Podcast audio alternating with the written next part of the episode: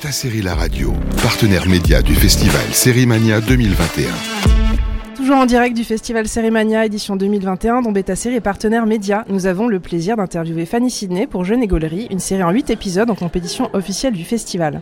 Nous avons eu le plaisir de voir la série dans son intégralité. Est-ce que vous pourriez donner à nos auditeurs le pitch de Jeune et Gaulerie?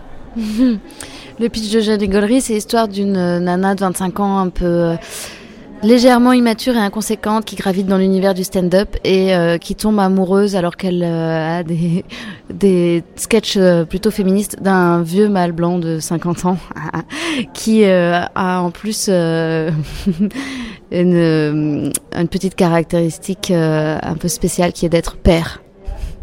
Quels sont les thèmes principaux évoqués à travers cette série? Il y a trois grands axes dans la série. Il y a il y a l'injonction évidemment à la maternité bienheureuse à travers ce personnage de, Prune qui va vivre euh, une parentalité euh, euh, qu'elle n'avait pas demandé à vivre. Il y a la question des meilleurs des sentiers battus et ça, ça pose des questions aussi un peu de féminisme, c'est-à-dire est-ce que on va est-ce qu'on a le droit de laisser aux femmes faire ce qu'elles veulent et d'aimer un vieux mal blanc si elles veulent? Enfin, en gros, est-ce que c'est féministe d'aimer un vieux mal blanc? Non, pas tellement, mais en même temps, si on troque un carcan pour un autre, on n'en sort pas. Donc voilà.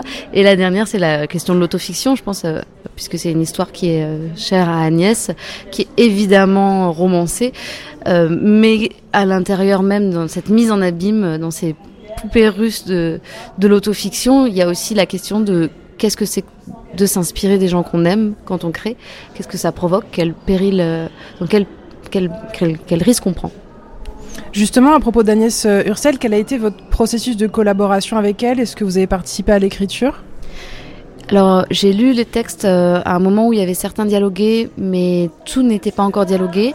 Et du coup, euh, on était à peu près presque presque un an avant le, le, tournage. Et à partir de là, je suis intervenue comme consultante, c'est-à-dire que je lisais et euh, on avait des séances ensemble pour euh, réfléchir euh, aux orientations qu'on voulait prendre et puis surtout aux propos qu'on voulait tenir et de on se reposait toujours la question parce que parfois la, la comédie elle surgissait, elle surgit comme ça quand on écrit, quand on crée et puis on s'aperçoit pas qu'en fait on, est on est conditionné et que en fait on continue de charrier des choses qui sont euh, qui sont qui devraient être obsolètes. Et donc on se reposait ces questions là ensemble tout le temps. Et elles elles elles embrassaient les retours avec euh, avec une intelligence et une sérénité. C'est difficile d'être euh, scénariste et de d'avoir parfois même des critiques ou d'être remis en question dans son travail. Et à chaque fois elle transcendait mes retours Comment est-ce que vous avez travaillé d'un point de vue technique l'intégration des sketchs dans la série? Euh, Ça, c'était super intéressant parce qu'il y a des sketchs qui, qui sont euh, purement des sketchs pour la reine, pour la sensation, donc qui apportent un côté plus chronique à la série. Et puis, il y a des sketchs qui ont une fonction dramaturgique. Et euh, c'était les plus difficiles à, à, écrire. Et je je vais pas faire le spoiler, mais le sketch final, il me semble qu'on l'a écrit jusqu'à jusqu'à la veille, parce qu'en fait, on avançait dans notre cheminement aussi, dans notre réflexion au cours de tournage, dans dans ce qu'on trouvait qu'on qu'on avait peut-être euh, mal dit ou enfin voilà. Mais et finalement, le, mot de la fin, il est arrivé aussi un peu pendant le tournage. on a toujours continué à chercher, en tout cas. Quelles ont été vos inspirations artistiques euh, Moi j'ai pensé à Seinfeld, est-ce qu'il y a d'autres choses qui vous ont euh, accompagné? Il y a plein d'autres choses et assez hétéroclites également. Euh, parce que moi pour les scènes de sensualité j'ai beaucoup pensé à Varda et, à des choses très simples, assez minimales, très, très, très arrêtées. des plans en arrêt. Il y a la, fougue d'un Broad City euh, donc là, c'est des nanas qui sont stand-upeuses dans la vie. Elles sont pas stand-upeuses dans ce qu'elles mettent en scène, mais, mais elles ont aussi cette espèce de, de disruption-là, euh, qui est vraiment absolument euh, géniale. Il y avait aussi un moment l'univers de Julie Delpy qui arrivait, ça peut-être plus pour le filmage, pour quelque chose de très léger, enfin voilà, de, de très proche aussi des acteurs, qui peut faire penser à du documentaire presque. Ça, c'était, c'est quelque chose que j'aime beaucoup. Puis on était, on était dans des, dans des contextes de production qui méritaient qu'on soit astucieux sur le dispositif et donc qu'on soit léger, alerte, agile. voilà, ouais, pour. Ouais.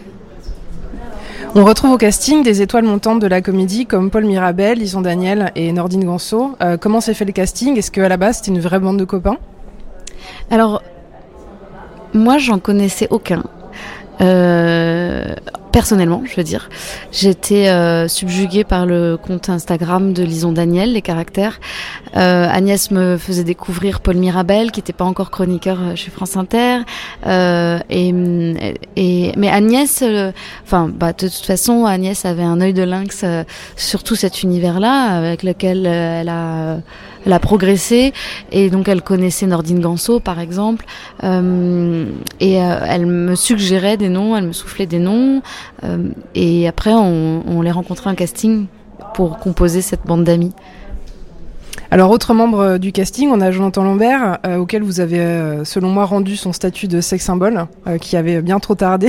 Comment s'est passée la collaboration avec lui? Je vais le chercher. immédiatement qu'il entende ça. Bah, c'était merveilleux. Euh, c'était un personnage euh, euh assez subtil dans, pour, trouver l'acteur qui pourrait incarner ce rôle sans que ça soit super glauque. Pour que ça reste toujours lumineux, qu'on croit à cette histoire, à leur histoire d'amour, qui soit touchant.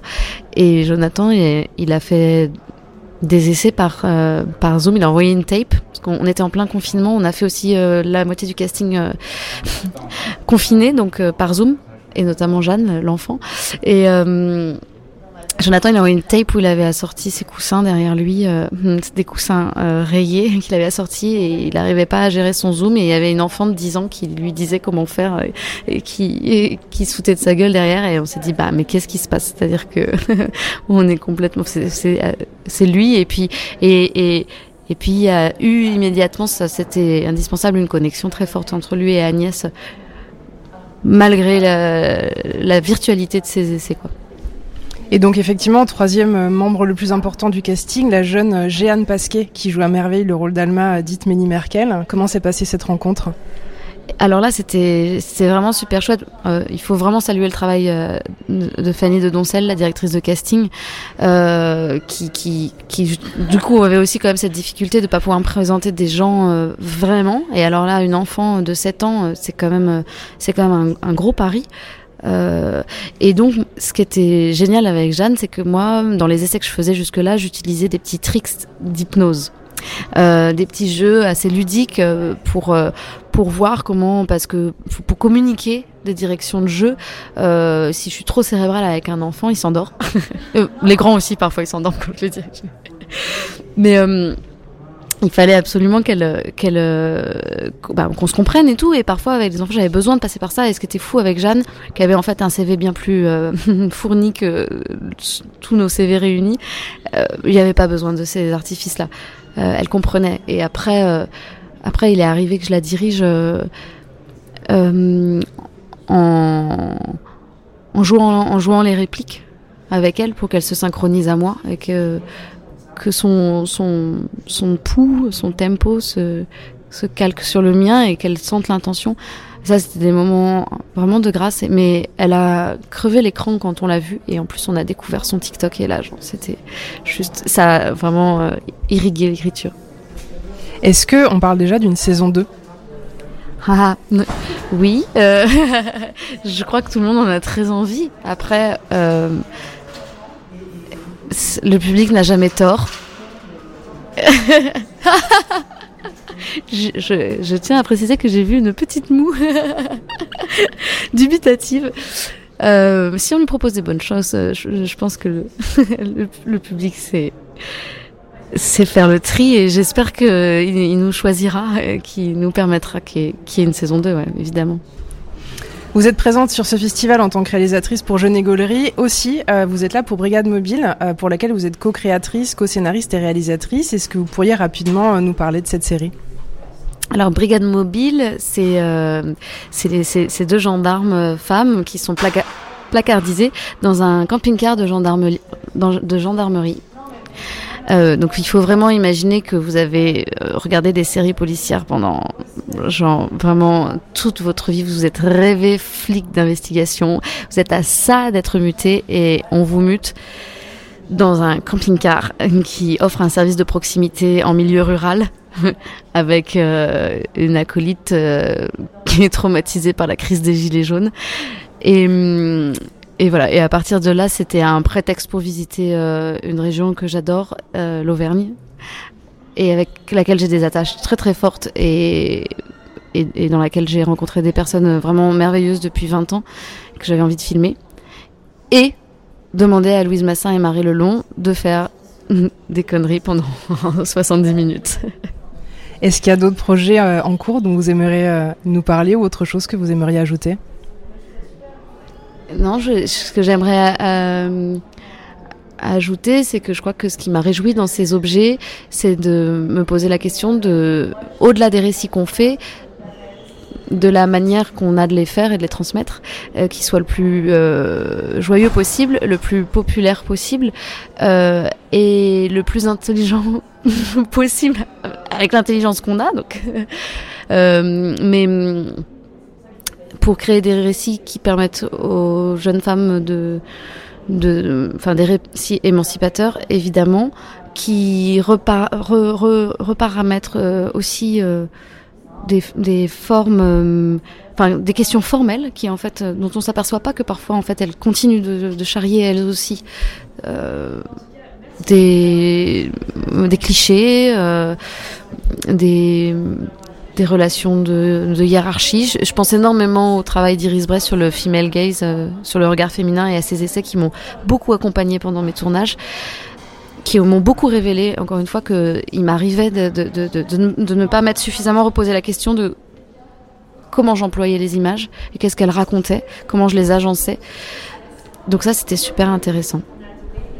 Merci beaucoup Fanny et bonne chance pour la compétition. Jeune Égolerie sera diffusée à partir du 2 septembre sur OCS. Pensez à l'inscrire sur votre agenda bêta série pour n'en rater aucun épisode. Pour celles et ceux qui sont inscrits sur seriemaniadigital.com, vous pourrez accéder aux épisodes pendant 24 heures et partager vos réactions sur le salon de discussion animé et modéré par Beta Série. À très vite sur Beta Série la radio. Beta Série la radio, partenaire média du festival Série Mania 2021.